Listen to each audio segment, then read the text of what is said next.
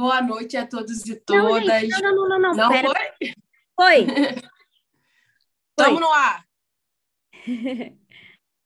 Boa noite a todos e todas. Graça e paz para quem é de, de paz. Amém para quem é de amém. Axé para quem é de axé. Hoje a gente está aqui nessa live, Evangélicos pela Democracia, Evangélicos pela Fé que é um movimento de discussão e reflexão sobre o Brasil que a gente quer, principalmente pensando no próximo pleito, o segundo turno do nosso, do nosso país.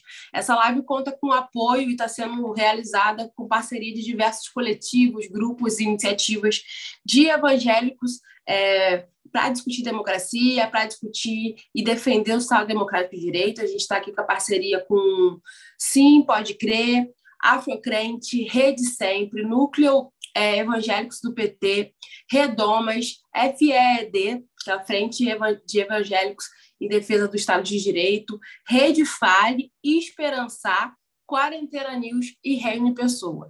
Essa live é uma iniciativa para a gente reafirmar a importância da democracia e que na democracia a gente é um, a gente tem possibilidade de pensar diferente, divergir. Para começar essa live, eu quero chamar a Cristiele para falar e Cristiane se apresenta para a gente e fala um pouco da importância de nós evangélicos estarmos nas fileiras da defesa da democracia.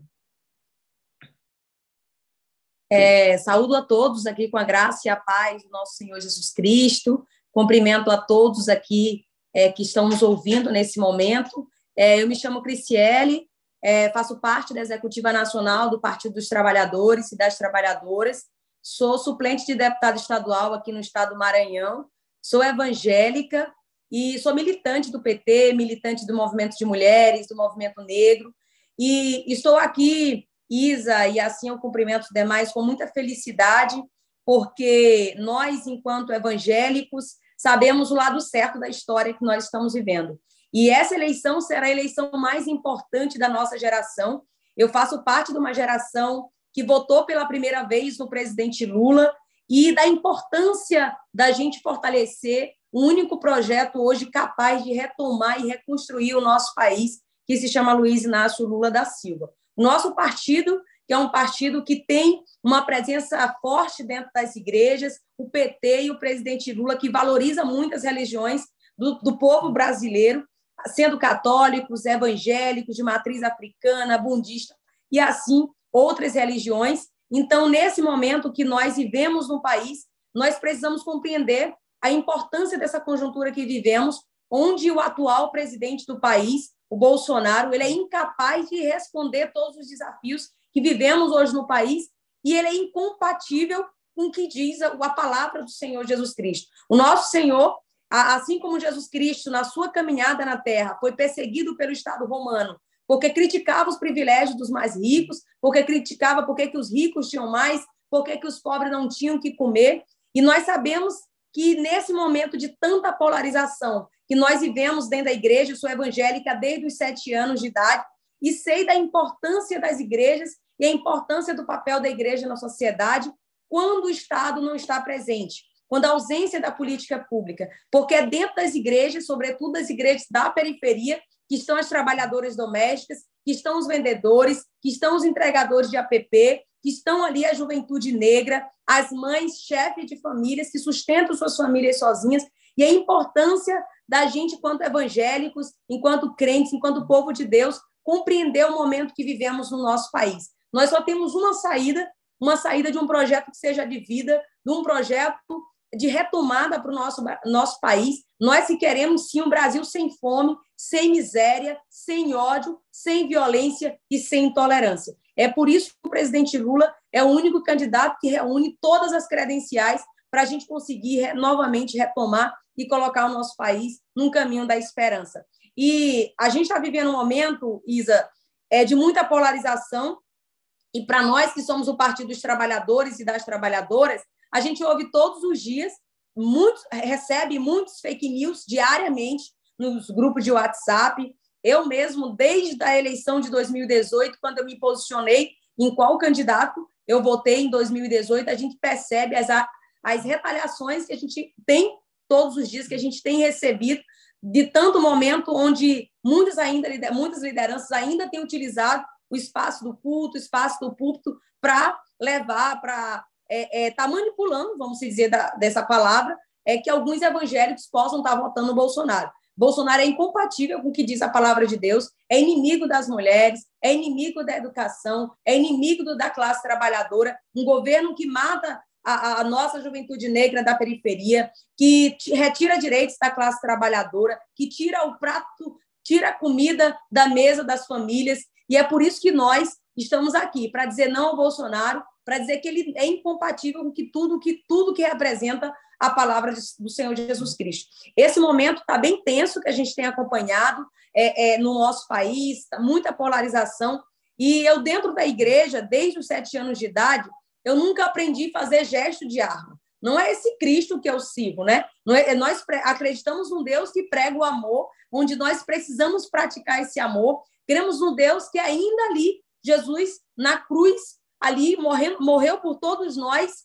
Ele, no momento algum, ao lado daquele, daquele ladrão, ele disse para ele que bandido bom era bandido morto. Ele disse: Hoje estarás comigo no paraíso. É esse Cristo que nós servimos. É um Cristo que prega o amor, é um Cristo que é contra esse ódio, contra essa violência, porque nós sabemos que quando uma mulher violentada, Jesus Cristo sofre também. Quando uma quando jovem negro da periferia morre, é Jesus Cristo que sofre também. Quando uma pessoa LGBTQIA+, morre, é assassinado, Jesus Cristo também sofre com essas desigualdades que têm afetado a vida de muitos brasileiros. E é por isso que a gente vem aqui nessa live conversar com cada um de vocês. Dizer que nós estamos no lado certo da história. Nós estamos daquele lado de um único candidato que reúne essas qualidades para conseguir trazer um Brasil que todos nós queremos. Que seja um Brasil que consiga se desenvolver novamente, um Brasil onde os trabalhadores, a mãe consiga trabalhar, ter a renda, ter a dignidade, onde ela consiga ter uma alimentação, não é a preocupação,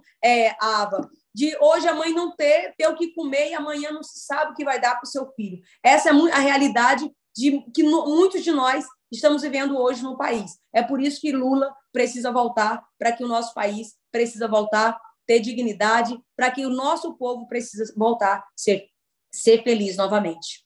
Então, agradeço aí. Obrigada, Criciele, pelas palavras, muito bacana ver sua trajetória, até porque ela desconstrói um pouco essa história, né? que cristão não pode estar no campo progressista, que cristão não pode ser de esquerda. É, inclusive, me apresento, né? meu nome é Isa, sou evangélica, congrego na Igreja Batista, estou vereadora pela Rede Sustentabilidade, e aí construindo né, a nossa frente ampla, a vitória do, do Lula nesse segundo turno, através da Marina, do Randolph. E para mim é um motivo de muita alegria a gente poder encontrar irmãos e irmãs de todo o Brasil que estão também nessa luta, entendendo a contribuição que nós, enquanto evangélicos, podemos dar para a democracia e para o campo democrático. Agora eu vou chamar para falar com a gente o pastor Paulo. Pastor, você está aí? Se apresenta e dá seu recado aí para a galera. Obrigado, Isa, pela oportunidade. Abrir a tela. Oi, obrigado, Isa, pela oportunidade. Prazer muito especial é, estar com vocês, todas vocês, todos vocês, cumprimentando aí todos os os núcleos que estão conosco, né, os coletivos, e enfim, a todos que vão assistir, estão assistindo essa live, vão assistir depois as, a gravação dela. Cumprimentar também essas, dois, essas duas referências que estão conosco, né, que é a irmã Benedita e o pastor Ariovaldo, que são duas colunas aí especiais, uma eclesiástica e a outra na luta pela democracia, pela batalha. Enfim, a todos vocês, prazer muito grande e muito especial. Sou pastor, pastor Paulo Marcelo, pastor da Assembleia de Deus, neto de pastor, há 25 anos, pregador do Evangelho, pregando a palavra de Deus é, nesse Brasil todo, boa parte do mundo, e me coloquei à disposição nessa, nesse momento em que não teria como ficar é, sem estar engajado nesse, nessa luta democrática, nessa batalha em relação a tudo que esse país é, já enfrentou nesses quatro anos, e Deus nos livre de ter que passar por isso ainda mais quatro anos. Por essa razão, nós temos um trabalho muito especial, são apenas 11 dias, muitos de nós já estamos assim no limite das forças, né? porque a batalha é muito grande. No meu mundo, que é a bolha pentecostal, há uma perseguição é, intensa. Acabamos de sair desse trabalho tão especial de manhã, da leitura da carta do presidente Lula para com os evangélicos, que na verdade foi apenas relembrar o que ele já sempre fez e aquilo que sempre esteve no coração do presidente Lula. Mas chegando aqui, ela pelas duas horas mais ou menos, na Globo News estava tendo a informação que a convenção da Assembleia de Deus do Estado do Maranhão havia feito uma carta de retaliação à senadora Elisiane Gama, para nós entendermos o tamanho do que está acontecendo. Eu, em 25 anos de fé, como neto de pastor, desde criança andando aí dentro das igrejas, mas como pastor há 25 anos, eu nunca havia visto esse momento que a igreja está passando. A não ser nas leituras bíblicas que nós líamos, Mateus 24, muitos chegariam, surgiriam em meu nome, dizendo: Eu sou o vosso Messias, enganariam a muitos, por tardar a sua vinda, o amor de muitos esfriaria. Ou seja, nós estamos vivendo o cumprimento de todas essas palavras proféticas e escatológicas. Mas mais do que isso, esse momento que o país está enfrentando, e eu creio que é, até um alerta que eu quero assim, deixar com muito carinho aos irmãos, pastores, obreiros, líderes, enfim, todos nós estamos envolvidos nesse processo de democracia, mas também que temos uma chamada é, ministerial. Esta igreja que está alienada ao bolsonarismo, esses líderes, eles vão perder o poder, mas eles vão herdar uma igreja doente. E essa igreja doente vai ter que ser tratada, vai ter que haver uma reforma protestante dentro desse Brasil, e eu creio que novas lideranças serão levantadas por Deus, nas periferias, nos bairros, enfim. Uma igreja dentro de uma igreja vai ter que ressurgir, resgatar os desigrejados, restabelecer o diálogo entre a igreja e a sociedade, porque criou-se um antagonismo entre o, os chamados cristãos de extrema direita para com a sociedade. Então, hoje, quando você fala que é evangélico, todo mundo já se coloca como bolsonarista. Então, esse, esse, esse alinhamento e essa separação vai ter que ser reconstruída, restaurada, restabelecida, e todos nós seremos importantes para esse processo. Eu costumo dizer algo que às vezes assusta um pouquinho, mas é um pensamento que eu tenho de fora, que uma coisa é olhar de dentro para fora, outra é olhar de fora para dentro. Eu vejo o presidente Lula maior do que o PT, mas eu vejo o Bolsonaro menor do que o bolsonarismo. Eu vou explicar. Bolsonaro vai perder a eleição, mas o bolsonarismo vai ficar. E esse bolsonarismo que nós estamos assustados com metade, quase metade da população brasileira, vendo tudo que de mal esse governo fez para conosco e ainda mesmo assim está enganada, alienada, principalmente a igreja. E esses sentimentos dentro dessas pessoas estão ali dentro, só precisava de uma voz para representá-los. Essa homofobia, essa supremacia branca, esse racismo, essa xenofobia, esse machismo, esse ódio. Então, essas pessoas estão alimentadas de tudo isso, são sentimentos anticristãos, e se nós realmente amamos esse país e a Igreja de Jesus, nós, além de vencermos essa eleição, teremos uma grande responsabilidade de reconstruir essa igreja doente. Há um processo na teologia, uma palavra até um pouco difícil de falar, que nós chamamos na teologia de antropomorfismo. O que isso quer dizer? É atribuir funções humanas a Deus, funções humanas a Deus. Por exemplo, a Bíblia diz o braço de Deus, a mão de Deus, os olhos de Deus, a boca de Deus. Ou seja, são algo humano atribuídos a Deus, é uma linguagem de antropomorfia. E no Apocalipse, há uma expressão de uma das epístolas que João escreve às sete igrejas da Ásia, que a Bíblia diz que Deus vomitou uma igreja. Ou seja, Deus ficou doente com esta igreja. Isso é uma linguagem de antropomorfismo. Claro que Deus não fica doente, mas na linguagem do profeta, Deus vomitou esta igreja. E é exatamente isso que Deus, é, eu percebo que vai acontecer no Brasil. Deus está vomitando essa igreja que está, deixou Deus doente porque é completamente é, fora dos padrões bíblicos e de qualquer sentimento de Cristo. Cristo sempre andou com quem não ninguém queria andar. Se você pega a parábola do filho pródigo, ali são três parábolas em uma. Em Lucas capítulo 15 começa assim dizendo: E estava na porta da casa um grupo de fariseus e escribas que estavam indignados porque dentro da casa Jesus estava com publicanos e pecadores fariseus e escribas eles não se davam, eles não andavam juntos. Mas para criticar e para somar um sentimento de ódio em relação a Jesus estar com publicano e pecador, eles se juntam para ir contra aquela festa dentro da casa. Jesus fala três parábolas: uma da ovelha que se perde, a outra da dracma perdida e a outra do filho pródigo. As três parábolas é uma só. Por quê? Porque a ovelha se perde fora da igreja. A dracma se perdeu dentro da casa. Então, tem dois tipos de evangélicos: aquele que está perdido fora da igreja e o que está perdido dentro da igreja. Foi enganado pelas fake news, pelas mentiras, pelo, pela manipulação desses líderes. Então, estão perdidas dentro da igreja. E o filho pródigo, um filho foi para fora da casa do pai e o outro ficou dentro da casa do pai. Mas o que está dentro da casa do pai está cheio de ódio, não queria receber o irmão de volta, não queria reconciliar, não queria aceitar quem é diferente, não queria aceitar quem errou, quem está em um momento difícil da sua vida. As três parábolas são uma só, Jesus nos ensinando. E no final da parábola, no versículo 32, Jesus não deixa o final da história contado, porque é uma parábola que nós vamos contar essa história. Então nós vamos ter que escolher. Ou perdoamos, aceitamos, incluímos, desejamos, mudamos, ou então essa igreja vai continuar doente. Então tem gente que está perdida lá fora, e tem gente que está perdida aqui dentro. E nós, nesse processo de democracia e de restauração do Evangelho de Jesus, teremos um grande trabalho. Mas com o presidente Lula, eu tenho certeza, tudo vai ser restabelecido, porque a primeira coisa que vai acontecer, o país vai ser pacificado. Nós precisamos ter paz. E hoje, famílias, o pai não fala com filho, o filho não fala com pai, o irmão não fala com irmão. Crentes estão sendo disciplinados nas igrejas por causa de uma opinião política. Isso não é democracia. Mas eu tenho certeza que Deus vai nos ajudar e nos dar força daqui a 11 dias nós vamos vencer em nome de Jesus. Quero mais uma vez agradecer a todos vocês, todas vocês, e muito obrigado, estou sempre à disposição. Obrigada, pastor Paulo. É, a deputada Benedita já está presente, né? Vou passar a palavra para ela, mas antes agradecer, deputada, pela presença, dizer que a senhora é uma grande referência é, por ser uma mulher negra na política, mas também por ser uma mulher evangélica na política. E só para descontrair, eu lembro que minha mãe, desde muito nova, sempre votou na senhora e falou que só ia parar de votar quando eu viesse candidata a deputada federal. Aí, como eu não vim esse ano, foi mais um voto ali. Minha mãe também é uma mulher negra evangélica. E aí eu gostaria de passar a palavra para a senhora deputada, pedindo para a senhora poder falar para a gente sobre a perspectiva né, de ser evangélico nessa campanha tão importante e uma palavra de esperança, de renovo, de força nessa reta final, para a gente continuar dialogando com o nosso povo sobre o que está em jogo nessa eleição. Com a palavra, deputada. Quantos minutos para cada pessoa?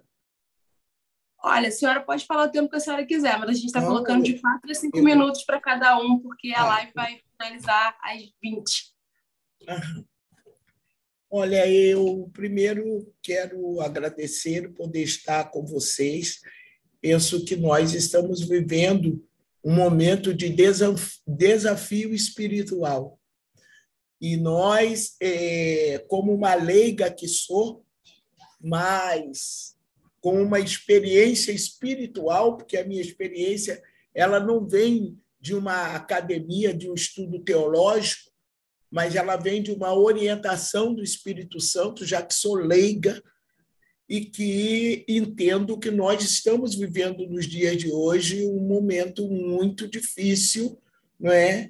E que nós devemos orar primeiro para pedir a Deus que afaste de nós esse cálice, mesmo sabendo que está escrito na palavra de Deus. Eu sempre digo, Senhor, eu sei que está escrito, eu sei que vai acontecer, mas eu gostaria muito, Senhor, eu lhe peço, porque eu quero ser sua testemunha na terra. Eu quero ser sua testemunha. E nós é, falamos desse evangelho em todos os espaços que nós estamos. Então, primeiro é um desafio para nós mesmos, um desafio espiritual para o cristão. Segundo, é entender os feitos nos dias de hoje. Eu tive fome e tu não me deste de comer. Eu estava nu e você não me vestiste. Eu é, estava preso e você não me visitaste. Meu Deus, nós temos aí uma, uma plataforma de políticas públicas. Então, é muito importante que nós possamos, nesse momento, exercer o evangelho, para que as pessoas que não sejam cristãs nós estejamos falando para ela que nós damos esse testemunho não só porque pertencemos a um partido que tem um projeto de vida né, nessa terra, mas porque nós estamos no ensinamento. Então, é muito importante. E, para isso, nós não, é, é, nós não precisamos ficar aterrorizados. O que nós temos é cada vez mais buscar a Deus e executar a obra. É desafiador esse momento porque nós estamos vendo irmão brigando com irmão, né? filhos em casa, uma divisão total, um não vai na casa do outro. Vem, qual é a importância do evangelho? Primeiro, antes de qualquer coisa, qual é a importância do evangelho nesse momento? É para esses tempos que o evangelho é pregado. É para esses tempos. Não é na, num tempo de abonança das vacas gordas, mas nós vemos que é, é, dentro da palavra né, nós é, é, é, temos que orar e temos que vigiar, porque podemos cair na tentação. O que eu estou assistindo é uma tentação enorme, é a usura que nós estamos vendo hoje, sabe? É traição, é, nós estamos vendo um desamor, uma naturalização do que é anormal nas nossas relações física, espiritual, política e moral.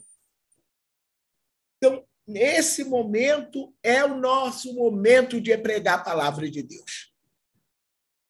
É este momento para doutores, teólogos e leigos. Ide por todo mundo e pregai o meu evangelho a toda criatura. E o que nós estamos vendo é o evangelho sendo colocado de lado e as nossas convicções ideológicas funcionando. Eu vi o pastor Paulo, né, é, o que o pastor Paulo é, é, é, coloca nesse momento. Nós queremos dar uma, uma carnalidade que não existe em Jesus Cristo, pelo amor de Deus. Então, é, é, é, é assustador, do ponto de vista democrático, o que está acontecendo. Nós temos o Talibã, nós já temos vários outros é, experiência de que não deu certo, né, quando pegou-se o evangelho dessa forma. E a vida que está em jogo espiritual é a nossa porque nós precisamos estar vigilantes nesse processo. É as nossas vidas. Por outro, o nosso ID. Qual é o testemunho que nós estamos dando nesse momento? Por isso, nós temos que crer que esse milagre vai acontecer. Eu, eu vou concluir dizendo o seguinte: não é possível não é possível que Lula, um cristão católico, foi preso, gente, foi preso, viu morrer a sua esposa por conta de todas essas maldades. Viu morrer o seu neto, seu irmão. Meu Jesus! E esse homem sai e se coloca para servir, não é possível. Isso só é possível quando se tem o Espírito Santo de Deus. Porque aí você suporta aquela carga. O testemunho que ele está dando é o testemunho que, sabe, gente, nós não podemos de forma nenhuma esmorecer. Não importa que o nosso irmão do lado esteja fazendo nesse momento. Nós sabemos que cada um dará conta de si mesmo. Então, eu vejo nesse momento, nesse nosso movimento, nessa congregação, né, naquilo que nós estamos vivendo hoje, não tem nenhuma contradição. Porque é a própria palavra que que diz, está claro lá, o que nós podemos fazer com orientação do Espírito Santo. Deus não faz. Ele não vai fazer. Somos nós que temos que fazer. Infelizmente, a ganância entrou no nosso meio. E é isso que está acontecendo. A ganância, sem política nenhuma na cabeça, querer estar disputando um espaço político, porque é legítimo que as pessoas estejam é, candidatas, seja o que eles quiserem. É para isso né, que existe a política. Mas, pelo menos, você tem que estar baseado em algum princípio. Se fosse no princípio religioso, nós não estaríamos vendo essas mentiras, esses fake news. Então, não é nem dentro do princípio religioso. É uma disputa desqualificada é, de poder, de ocupação de espaço de poder, manipulando aqueles que no seu dia a dia não se debruça como muitos a entender o que é essas jogadas políticas, o que é um congresso, o que é isso, o que é uma instância partidária, porque até os partidos que eles são, são partidos sindicatórios vai lá, registra todo mundo, tá? Mas não tem né, uma, um, o que eu posso dizer, uma doutrinação do ponto de vista da classe social, do ponto de vista da, da cultura do, do, do país, né, de viver com as convivências, é, é, ter essa convivência plural. Então, esse momento é muito desafiante do ponto de vista espiritual e do ponto de vista político. Do ponto de vista espiritual, cuidemos nós né, de estarmos aos pés do Senhor. Do ponto de vista político, o Lula é a pessoa que Deus está escolhendo e eu quero ver quem vai ter essa contenda com Deus, até onde vão chegar com isso, porque não foi a Benedita que está sendo chamada. Não sinto nada aqui dentro, não tenho menor coisa. Não é, não é nenhuma de nós que estamos sendo chamados tem uma pessoa que está sendo chamada para isso. E essa pessoa que está sendo chamada, ela está dando testemunho de que ela, sim, ela está vivendo uma vida cristã. Porque aguentar tudo que está aguentando. E sem ter raiva, sem ter ódio, sem fazer fake news, sem, sem responder na mesma altura, só pode ser alguma coisa chamada divina de Deus, e essas mãos estão aí. Eles estão rindo da gente. Eles estão nos colocando no inferno. Mas ainda bem que o inferno que eles querem nos colocar é o inferno da imaginação deles. Não é aquilo que nós temos como promessa, como temor de Deus, como princípio de sabedoria dada por Deus. Então, eu quero dar parabéns aí essa nossa, esse nosso debate, essa nossa discussão, fazer um pequeno comentário rapidinho do dia de hoje, com o fato de estarmos é, ali com Lula e a gente conversa muito. E eu, desde a primeira eleição de Lula, que eu acompanho a primeira carta aos evangélicos no primeiro é, é, na primeira eleição de Lula foi feita pelas minhas mãos. Eu me sentei como leiga diante de toda a pressão que estava sendo feita com a Igreja Universal, distribuindo milhões de panfletos na porta da igreja. A Igreja Universal vinha assim em cima da gente, jogando, era uma coisa horrível. Eu quero dizer para minhas irmãs, para meus irmãos, que nunca foi diferente do que está sendo hoje. Nunca. Os assuntos são os mesmos. Agora, cabe a nós dar uma sustentação política espiritual ao governo de Lula. E da gente realmente é, buscar fazer formação política, independente da fé das pessoas, porque isso está faltando e as pessoas estão sendo levadas. Né? E a gente fica com dó. Eu derramo muitas lágrimas quando eu vejo alguém, olha, a minha imagem e semelhança, chamando Lula de ladrão. Eu vejo eu pobre, necessitado, que a gente está vendo ali, ouvir essa coisa, gritar o um nome desse inominável na, na nossa Isso é muito sério, gente. Nós estamos numa guerra espiritual e vamos vencer essa batalha. E dia 30 a gente vai botar esse número dado né, divinamente para que a gente possa espalhar pelo Brasil afora. É 13, é Lula e nós não existe nenhuma contradição entre fé e política. A Obrigada, fé e a obra é morta. Obrigada, querida. Obrigada pela contribuição.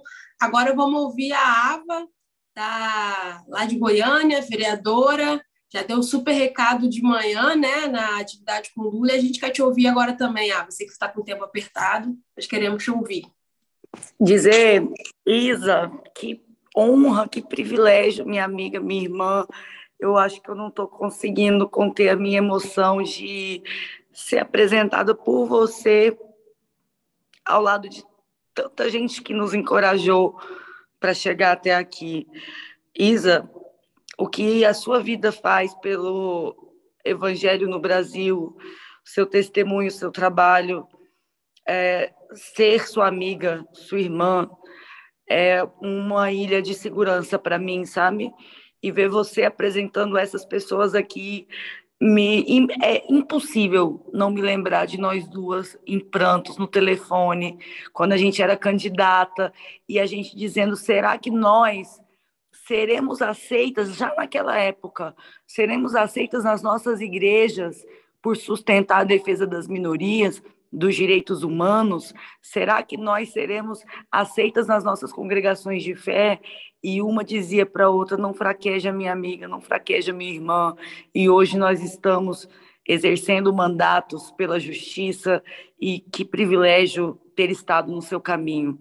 Eu ouvi a Bené aqui, preciso fazer uma fofoquinha, tá? A Bené estava meio grilada na hora do almoço, porque ela ia ter que entrar na live com a mesma roupa que ela tá desde cedo, mas eu vou dizer, olha, eu estou eu tô eu tô nesse lookinho aqui também desde quatro horas da manhã, minha amiga.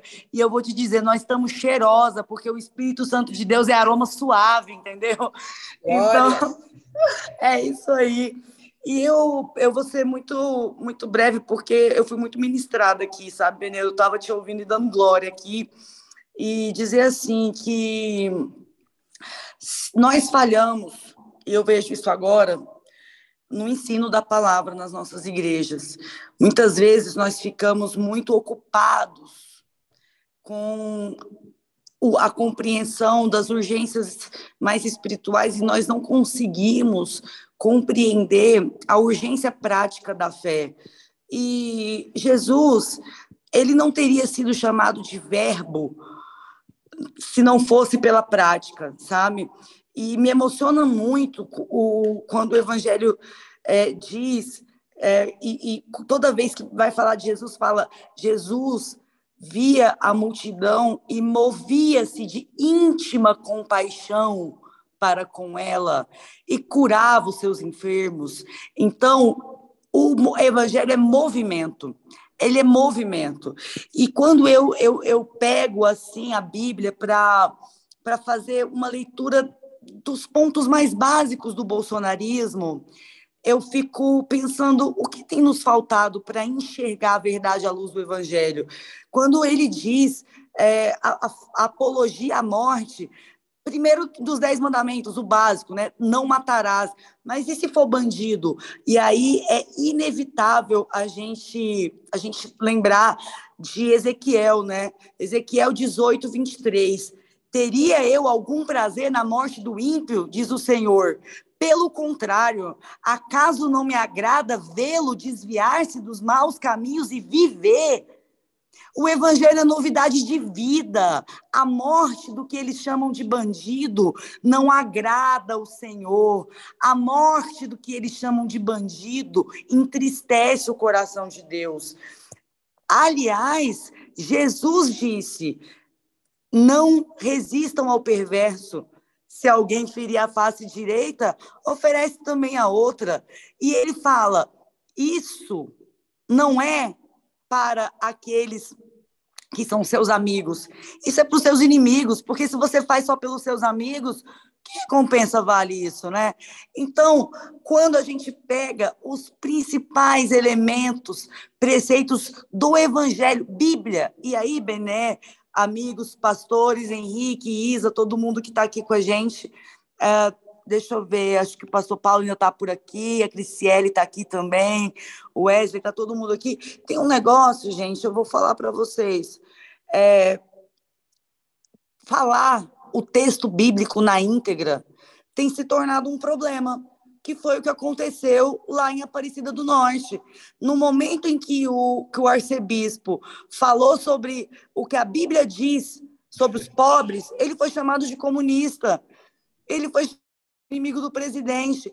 Então, eles sempre acusaram, e eu, eu vi hoje, no início, o Lula fazendo um desabafo assim: nossa, desde que eu sou candidato, eu tenho que me explicar. E agora a Benê falou: e não é só se explicar, não, é se explicar das mesmas acusações, a mesma cantilena, o mesmo terrorismo requintado. E aí eu me pergunto: nós teremos que deixar de ler a Bíblia, porque a acusação que fazem a Lula é de que Lula fecharia igrejas e proibiria os pastores de pregar a Bíblia. Mas quem é que tem proibido a gente de pregar o evangelho? É aqueles que dizem que os textos bíblicos que falam de fome são comunistas. Aqueles que dizem que eles vão chamar também de comunista o Sermão da Montanha. Eles vão dizer que o Sermão da Montanha é a primeira versão do Manifesto Comunista. Porque é no Sermão da Montanha que a gente é exortado a ser pacificador, a chorar com os que choram, a, que a gente é ensinado a não colocar sobre o outro um tribunal que a gente não coloca na gente mesmo, que a gente é ensinado que se a gente quiser tirar o cisco do olho do nosso irmão, a gente tem que tirar o argueiro do nosso olho primeiro. É ser comunista lembrar do Sermão da Montanha? É ser comunista lembrar do profeta Ezequiel, dos profetas menores, de Abacuque, de Naum? Sabe? Então, minha gente, eu tô apressada porque eu vou voltar para Goiânia agora, amanhã é meu aniversário. E é, vou fazer 33 anos e meu marido e meu filho me esperam. Que eles dizem que a gente é contra a família, mas ai de mim se eu irritar meu marido e meu filho. Eu fico com peso na consciência do tamanho do mundo, que esses homens são bonitos demais. Deus é mais. Então, você sabe, né, Benê? Esses gatos que nós temos, nós tem que adular. Então, ai, ai. então eu quero finalizar aqui nesse momento, é, amadas e amados, dizendo que nós não podemos permitir que a verdade do evangelho seja surrupiada pelo terrorismo que quer instrumentalizar a nossa fé para um projeto de poder. É um projeto de poder, não é um projeto de nação e muito menos de igreja. E eu fiz um apelo hoje de manhã e agora eu quero fazer outro mais congregacional.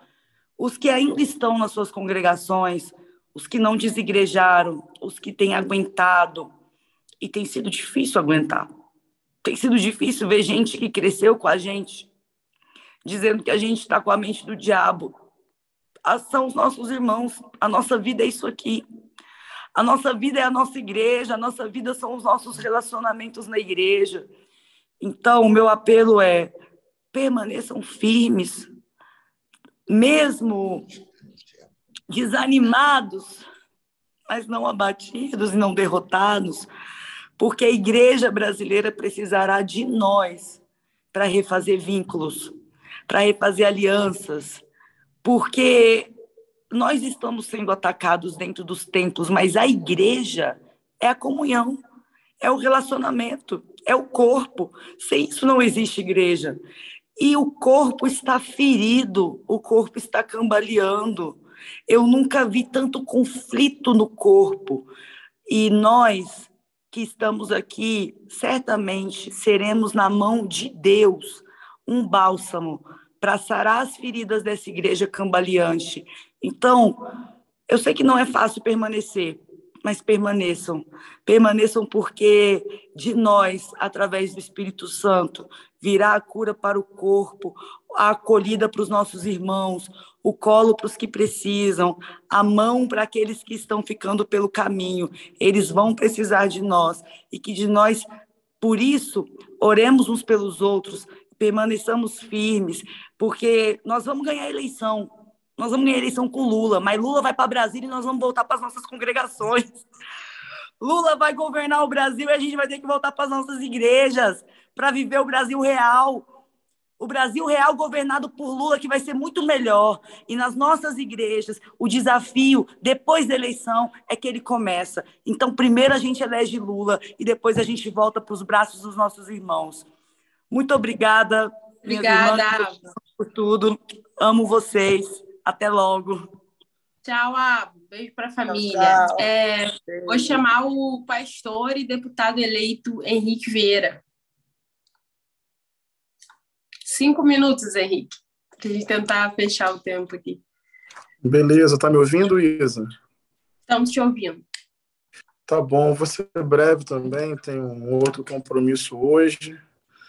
Nós estamos vivendo um momento muito importante concordo com tudo que foi compartilhado aqui, como discípulos de Jesus, pessoas que amam o Evangelho, nós somos chamados a dar um testemunho de amor, um testemunho de paz, um testemunho de compaixão e misericórdia, um testemunho de solidariedade, um testemunho de perdão, então, esse é o nosso chamado sempre mais do que nunca, porque, infelizmente, existe sim um fundamentalismo religioso que descaracteriza a igreja, que ataca a liberdade, que naturaliza e estimula o ódio, que petrifica o coração, que aliena o entendimento, que faz uma leitura da Bíblia descontextualizada, desamorosa e não mediada pela pessoa de Jesus. Então, de fato, existe essa lógica fundamentalista desagregando, destruindo, maltratando, ameaçando, estimulando violência, estimulando ódio e estimulando uma certa apatia diante do sofrimento humano. Nós somos chamados e chamadas a pedir a Deus quebrantamento do nosso coração, renovação permanente do nosso entendimento para que possamos permanecer firmes no amor, firmes no serviço, firmes na bondade, firmes na compaixão, firmes na solidariedade. Que sejamos assim, que possamos nos fortalecer em oração, que possamos defender a democracia e a diversidade e no livre exercício da nossa consciência respeitando as diferenças e a autonomia da igreja e respeitando a liberdade dos nossos irmãos e irmãs, nós compartilhamos a nossa posição.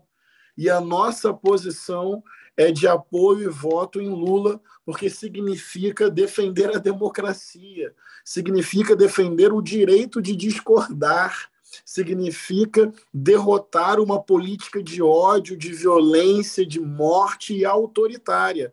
No livre exercício da nossa consciência e respeitando nossos irmãos e as nossas irmãs, esta é a nossa firme posição.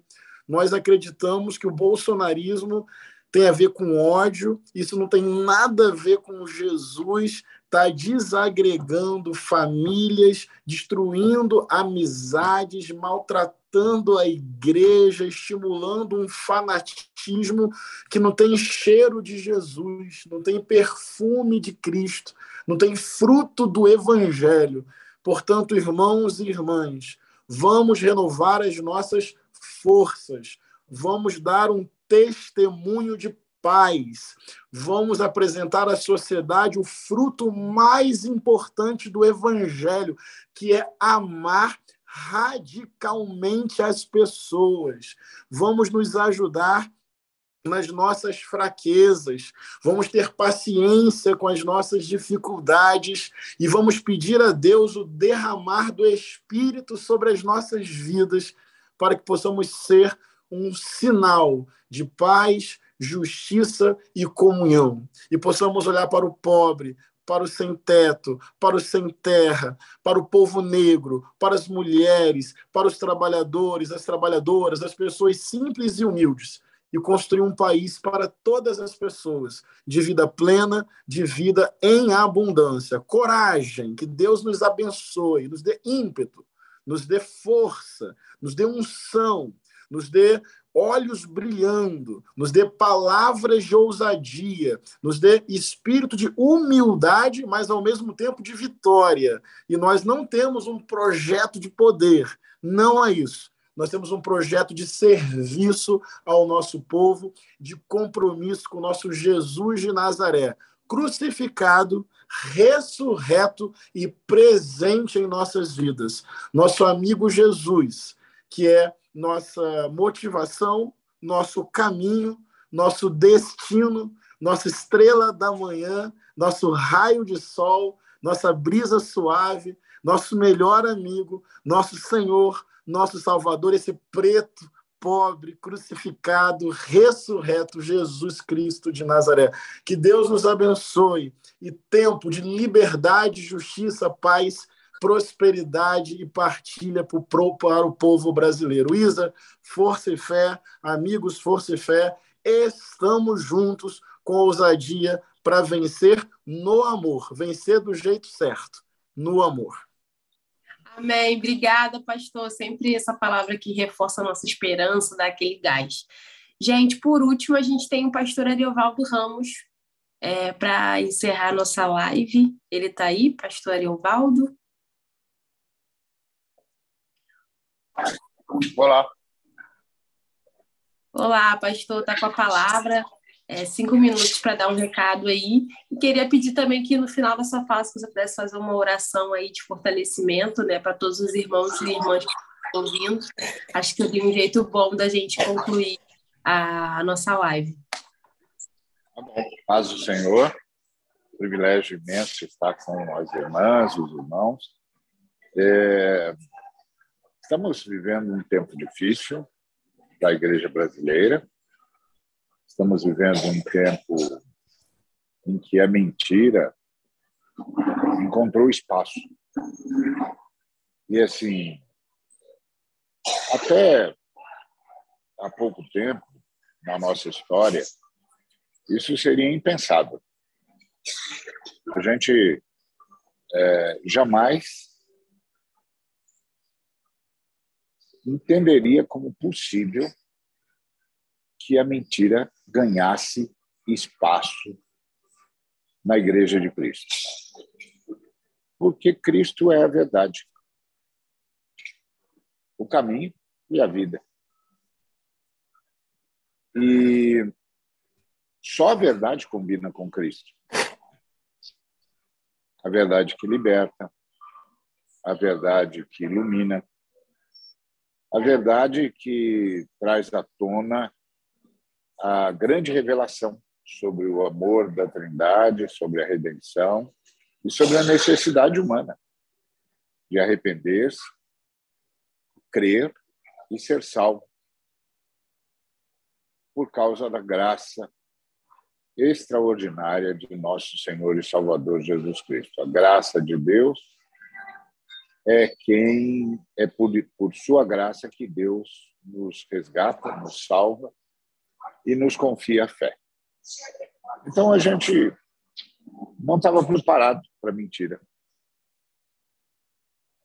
A gente não estava preparado para mentira. Simples assim. E, mas a mentira achou espaço entre nós, porque o adversário das nossas almas está conseguindo enganar muito.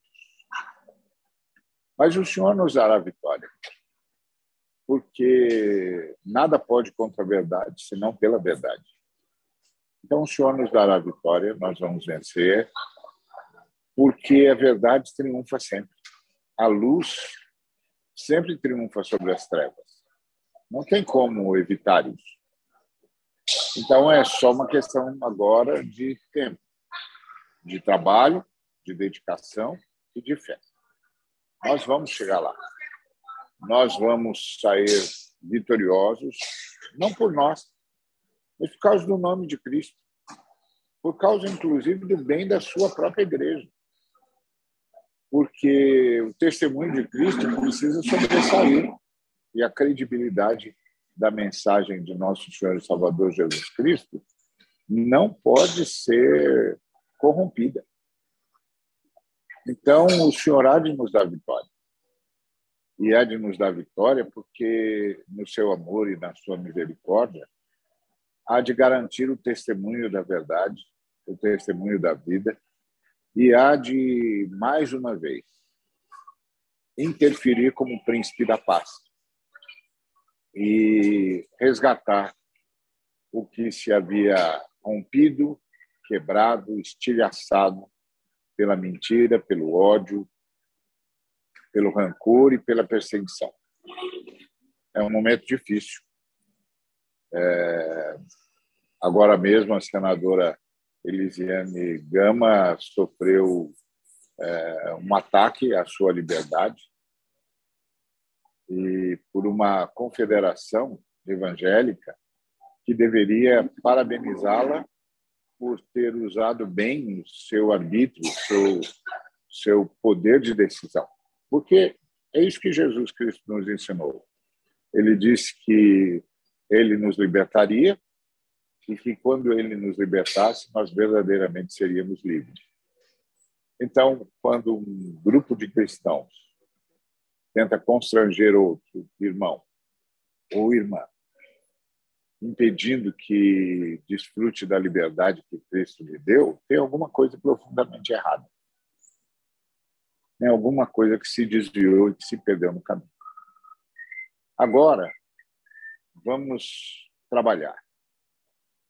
Vamos trabalhar pela verdade, vamos trabalhar pela justiça, vamos trabalhar pela vida, vamos trabalhar pela vitória da verdade sobre a mentira e da luz sobre as trevas. Vamos trabalhar. Nós vamos eleger o Lula, porque nós vamos eleger um projeto político que se parece com as colocações de nosso Senhor e Salvador Jesus Cristo, que a irmã Benedita, inclusive, nos fez lembrar aí na sua fala. É isso que nós vamos fazer. Nós vamos fazer triunfar um projeto que satisfaz as demandas de Jesus Cristo para políticas públicas. A irmã Benedita expressou isso de forma ah, muito clara. Tive fome, tive sede, estava forasteiro, estava nu, estava eh, com fome, estava preso. E cuidaste de mim. Ou seja, nós estamos elegendo uma, um programa político que satisfaz as demandas de Jesus Cristo para políticas públicas e que satisfaz as demandas de Jesus Cristo quando ele for julgar as nações. Então, ele está dizendo que uma nação só vai sair vitoriosa no juízo dele se cuidar dos famintos, dos sedentos, dos que estão em busca dos seus direitos, dos forasteiros, dos diferentes, dos que estão com enfermidades, dos que precisam de casa, de transporte, de moradia, portanto, de estudo, dos que estão presos e precisam de justiça e de recuperação. Então, nós estamos votando num projeto político que satisfaz as demandas de Jesus e dá ao Brasil as condições de ser aprovado pelo juízo de Deus, pelo juízo de Cristo. Vamos ter essa fé, essa certeza de que estamos trabalhando de acordo com as Escrituras Sagradas. Quanto à mentira, a gente tem de repreender Satanás e ajudar os irmãos a verem. Ajudar os irmãos a verem a verdade. Hoje de manhã, o, o presidente Lula apresentou uma carta para nós evangélicos, deixando claro a verdade. A verdade é essa. Haverá aqueles que vão contradizer? Ah, mas vão tentar contradizer a verdade. E como diz as Escrituras, nada pode contra a verdade, senão pela verdade. Então, eu quero parabenizar todos e todas que estiveram lá, quero parabenizar todos e todos que estão agora conosco. Quero parabenizar as irmãs que estão aí com seus mandatos, lutando pela justiça social, lutando pelos empobrecidos, lutando pelas mulheres, lutando pelo fim do racismo, pelo fim da segregação, pela justiça social. E quero dizer para vocês, o vosso trabalho nunca, jamais será em vão. Como aconteceu com Jesus Cristo, por graça do Senhor, vocês verão o fruto do seu árduo trabalho. O Senhor as recompensará. E quero dizer a todos que nos acompanham: tenham fé, tenham esperança e arregassem as mangas em nome de Jesus. Trabalhem, porque Jesus está conosco e nós estamos com Jesus. Nós estamos do lado do amor, da justiça e da verdade. E é com amor, com misericórdia, com perdão, que nós vamos fazer a verdade e a justiça triunfar. Que Deus nos abençoe. Oremos. Pai querido, muito grato, Senhor, por tua misericórdia e bondade. Obrigado pela vitória que o Senhor nos dará agora no dia 30. Abençoa o Lula e abençoa o Senhor de forma especial na presidência da República, porque nós temos uma nação para reconstruir. E abençoa a tua igreja. Salva a tua igreja do engano, da mentira que Satanás semeou. E mais uma vez, faz a tua luz brilhar e dissipe todas essas trevas que estão cegando os nossos irmãos impedindo-os de serem salvos pela verdade. É o que nós pedimos em nome de Cristo Jesus. Amém. Amém. Amém. Obrigada, pastor. Obrigada a presença de todos e todas.